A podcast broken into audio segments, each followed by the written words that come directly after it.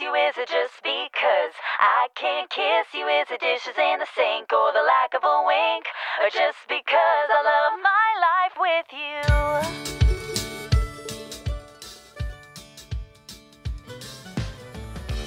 1月12日火曜日の朝あなたの空間へお届けするひとときいかがお過ごしですか本日もピオラジパーソナリティナビゲーターはさこたんです。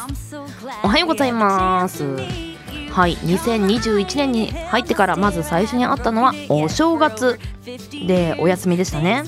でその後急まあまあまあ急にではないんですけど なんとなく学校とお仕事が始まってでさらに3連休があってはい本日になりました。皆さんやる気の方はいかがでしょうか？なかなかね出にくいスケジューリングかなって思うんですけれどもあのやっぱりね休むっていうことに慣れてしまうとどうしてもねサボりたいとかね怠けたいという欲が出てくるものではないでしょうか。お布団からなんか出たくないとね。まあ本日はこの「サボる」というね語源をちょっとね紐解いていこうかなと思ってます。オープニングトーク。このサボというのはフランス語のサボタージュを略した言葉でこのサボタージュというのは労働争議、まあ、争議というのは争うに議会の議と書いた労働争議の一種であります。この労働争議は労働条件の向上を目指して行う活動のことで有名なものにはストライキがあります。このサボタージュはわざと仕事の効率を落とし会社に対して条件の向上をアピールする手段のことになるそうです。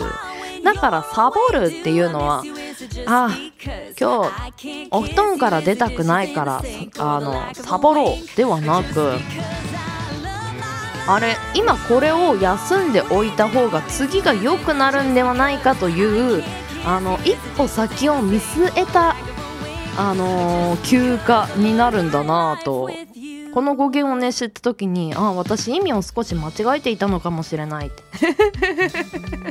と思ったんですね。あのサボるって大事だなってあのー周りの人からねよく言われてたんですけどこのサボるに対して私はあまりね魅力を感じてなかったんですがあなんかちょっとこの感じ好きだなっていうのをね語源を知って知りました。皆さんはサボるいかがでしたか？では火曜日です。週5回5時半から6時半の間に赤線インコのピーちゃんとキャストンエアーこの放送はラジオアプリスプーンおよびポッドキャストスタンド FMYouTube にて配信中。提供はピオラジ制作部サコメン有志にてお届けしております。それではピオラジ。今日も元気にスタートです。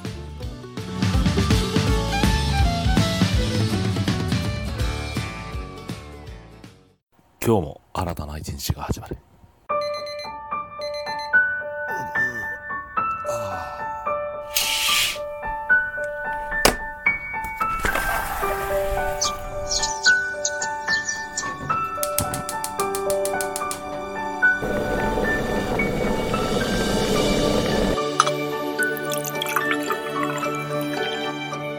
毎朝5時半から6時半の間に赤線インコのピーちゃんと。当たり前の毎日をかけがえのない日々にピオラジ。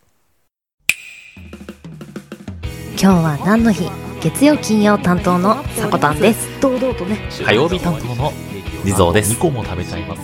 水曜日各週担当のきらこです。つか投稿されたんです。水曜日各週担当ヨッシーです。皆さんよろしくお願いしますね。木曜日各週担当のふみです。あと1話だけ見たい。木曜日各週担当のです僕は大好き。ですでは本日のアラカルトは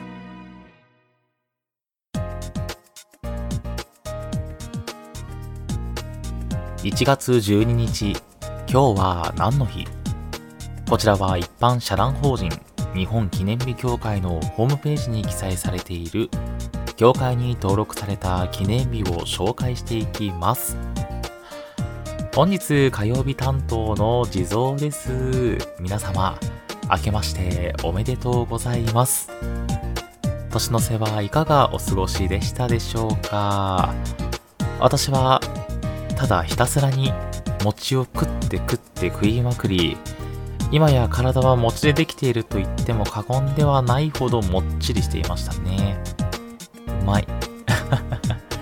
やっぱり磯辺巻きは最高ですね。たまらん。皆さんはお餅は何で食べる派ですか？きな粉だったりお醤油だったり砂糖醤油だったりあとはずんだ餅とかもありますよね。コメントでぜひ教えてくださいませ。では改めまして年始1回目となります地蔵がお送りする今日は何の日？ゆっくりしていってください。本日教会が制定した記念日は2項目です。タイトルから紹介していきます。いい人参の日。育児の日。この2つとなります。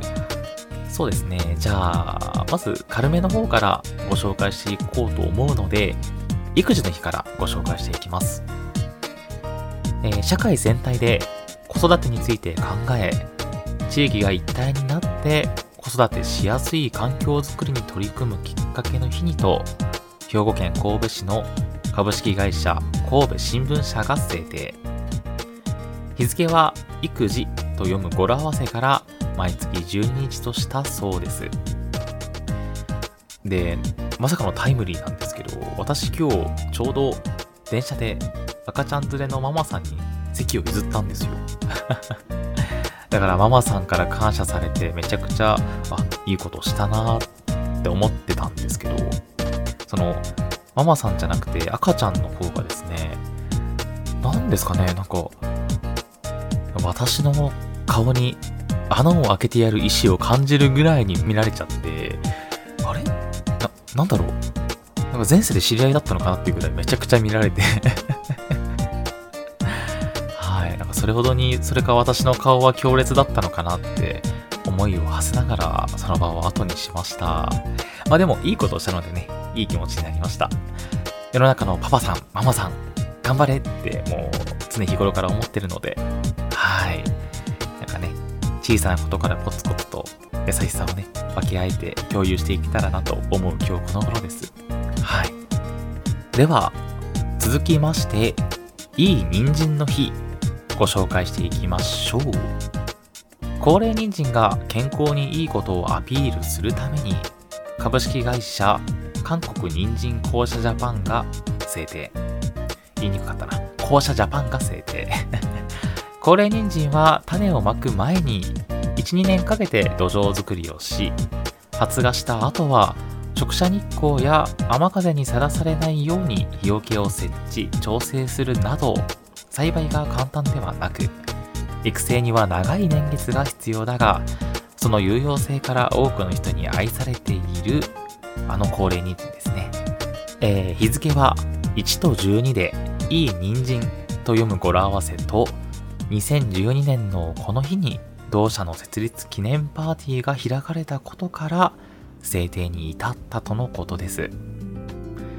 私あの人参をバターとあと砂糖で煮絡めたグラッセがめっちゃくちゃに好きで子供の頃はよく母親から何ですかね。夜ご飯何食べたい？みたいなこと聞かれるかと思うんですけど私いっつもそういう時に人参が食べたいってもう力強く言ってましたね。馬かな？はい。でそんなあの人参の歴史とかねあと美味しい人参の見分け方とか今回はご紹介していこうかと思います、えー人参の歴史なんですけれども、えー原産は中央アジア、えー10世紀には中国に伝わったとされているそうです。また西洋と東洋それぞれに分かれ日本へは16世紀頃に中国から東洋人参が伝わったそうなんですけれども栽培が難しかったことから戦後以降は西洋系の品種が主流となっているそうです。うん。東洋系の人参は栽培が難しいんですね。そんなあの日本では主流となっている西洋系の人参。そんな人参の美味しい見分け方なんですけれどもまずは全体的に赤みを帯び鮮やかで表皮が滑らかなものが美味しいそうです。煮込みに使用する場合は茎の軸あの軸の部分ですね。あの部分が小さい方が、果肉が柔らかく熱が加わりやすいそうです。葉っぱがついているものは取れたての証で濃い緑ほど新鮮でビタミン C やカルシウムを多く含んでいるそうです。また加熱用のものはヒゲが出ているためヒゲの多いものは避ける方がいいとのことです。そんな人参の栄養成分なんですけれどもあの他のお野菜とかと比べてカリウムとカロテンを多く含んでいることが特徴らしいです。でカリウムがですね体内の余分なナトリウムの排出を促して塩分の摂りすぎを予防する効果があるそうです。また高血圧やむくみの予防改善に効果を持つそうです。でベータカロテンがですねオレンジ色の色素の元となるカロテンは強い抗酸化作用を持ち免疫力の向上につながるそうです。体内に入るとビタミン A に変化し髪や皮膚の健康維持に効果を発揮するそうです。なので髪の毛がねツヤツヤもしくはサラサラで肌もねあのいい肌持ち肌持ちじゃないな。ま健康状態のねいいお肌の状態を維持するためにはベータカロテンが効果的上、人参にまつわる話題をお話ししました。皆さんも今日は人参を食べてみるのもいかがではないでしょうか。私は、あの、ほぼほぼ毎日食べてるので、はい。一日と言わず毎日でもいいかとは思います。はい。では、協会が制定した記念日の2項目ご紹介させていただきました。CM 明けは目覚ましコーナーになります。ここまでの担当は地蔵でした。明日の今日は何の日の担当はヨッシーさんです。皆様もお楽しみに。では、またね。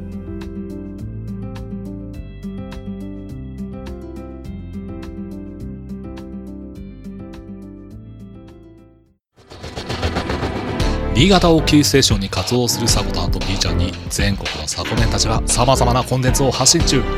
ホームページは www.sakotan.com でアクセスまたはおさこの部屋で検索。YouTube サコタンチャンネルもグローバルに展開中。チェックイアウト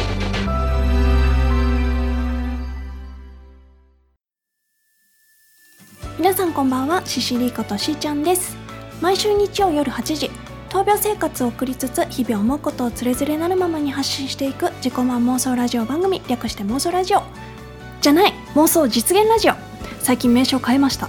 趣味で曲を作ったりとか歌ったりとかもしておりますので皆さんからリクエスト等いただけたらとても嬉しいです。TwitterID はシシリー0210こちらのフォローファンポチをして毎週日曜夜8時お楽しみに。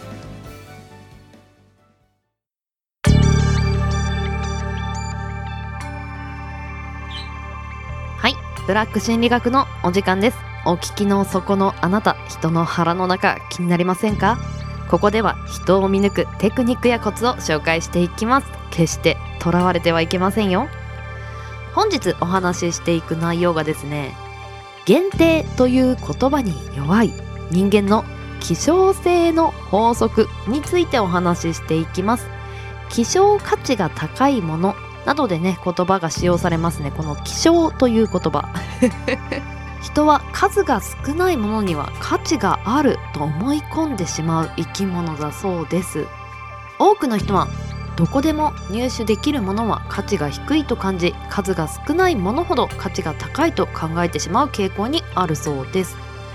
これが希少性の法則でいわゆる限定商法もこの法則の応用した売り方です宿泊客が1日5組限定の宿や1日10食限定の特別メニューのように希少価値を前面に出されるとそこに何かしらの特別な価値を感じてしまい特別なサービスを受けられるに違いないとか珍しい食材を使っているはずだと勝手に判断して飛びついてしまうこともあります。う なんかねご当地ならではの何かこだわり食材でやってんのかななんて思っちゃいますよね。人は限定という言葉にはとても弱く冷静に考えればそれほど欲しいものではないのに期間限定だと言われると今しか買えないと考えてつい買いたくなるのです。またこの情報はごく限られた人しか知らないという触れ込みで対して価値があるとも言えない怪しい情報を売りつける。なんだそれは。情報商材の商法もこの応用です。あー。5分でわかるどれどれみたいなまあそういうコンテンツを有料サイトとかでねあの売ってたりしますよね。そういう感じか。あー。やってみる？やらないけど。何？何売ろう？何売ろう？まあお話戻ります。例えばプレゼントをする場合はたとえ値段が高くなくても希少性のあるものの方が効果的だしポイントが上がるでしょう。またこのことは誰も知らないんだなどの希少性を匂わせた言葉で相手の気を引くこともできます。それほど大したものや情報でなくても希少性のあるものだと相手に信じ込ませることができればあなたの存在を大いにアピールすることが可能になるでしょう。思わせってやつですか？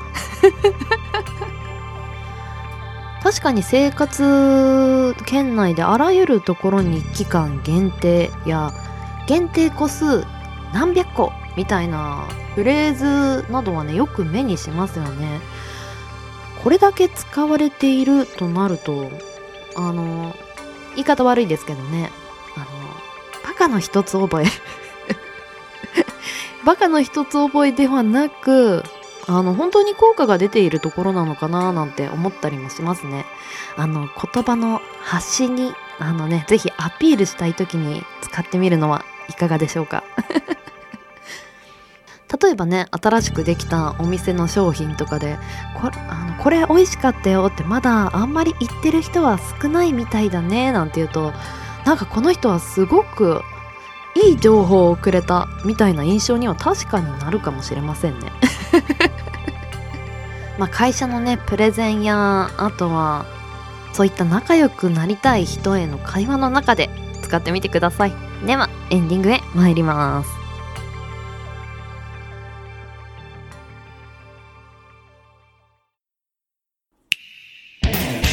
ピオラジ。ピオラジ。ピオラジ。ピオラジ。ピオラジ。ピオラジ。ピオラジ。ピオラジ。ピオラジ。ピオラジ。ピオラジ。ピオラジ。ピオラジ。ピオラジ。ピオラジ。ピオラジ。ピオラジ。ピオラジ。ピオラジ。ピオラジピオラジ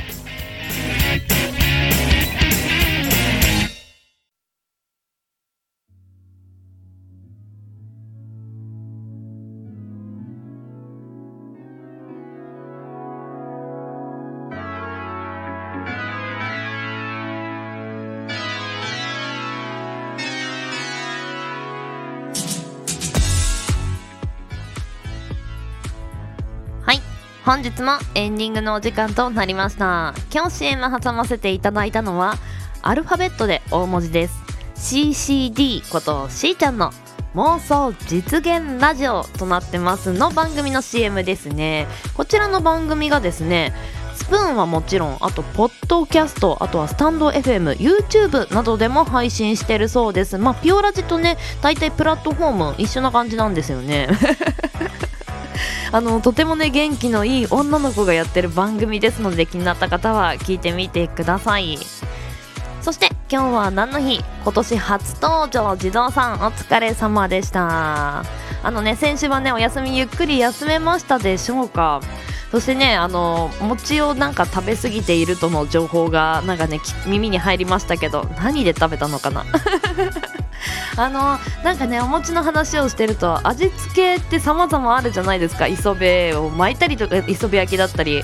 あとは何でしょうきな粉だったりとか。な何につけて食べるのかなとかね。大根おろしとかもねいいですよね。あお餅がねなぜか食べたくなってしまいました。まあその地蔵さんのお話の中にもあったあの電車の中での出来事。あの親切の輪が広がるといいですねなんていうところ。すごくねあそういう世の中っていいよなと私もあの豪雪地帯に住んでるので雪がねやっぱり大変だと周りの人と協力をすごくするんですよ。そういう時に親切の輪を感じます。皆さんねこんな世の中ですのでぜひぜひ人に親切にねあの行動するのも行動を心がけるのはいかがでしょうか。ではピオラ島朝の元気と明るさが心に届くラジオを目指して今日は何の日や目覚まし情報を発信する15分から20分程度の音声コンテンツとなってます。では朝のエンジンブーストにピオラジオここまでのお相手はさこたんでした。次回配信は明日水曜日の朝のピオラジになります。また明日お会いしましょう。それでは。いってらっしゃい。行ってきます。いつも聞きに来てくれて。どうもありがとう。今日も君はサコメン。はい今日から平日です。頑張っていきましょう。いってらっしゃい。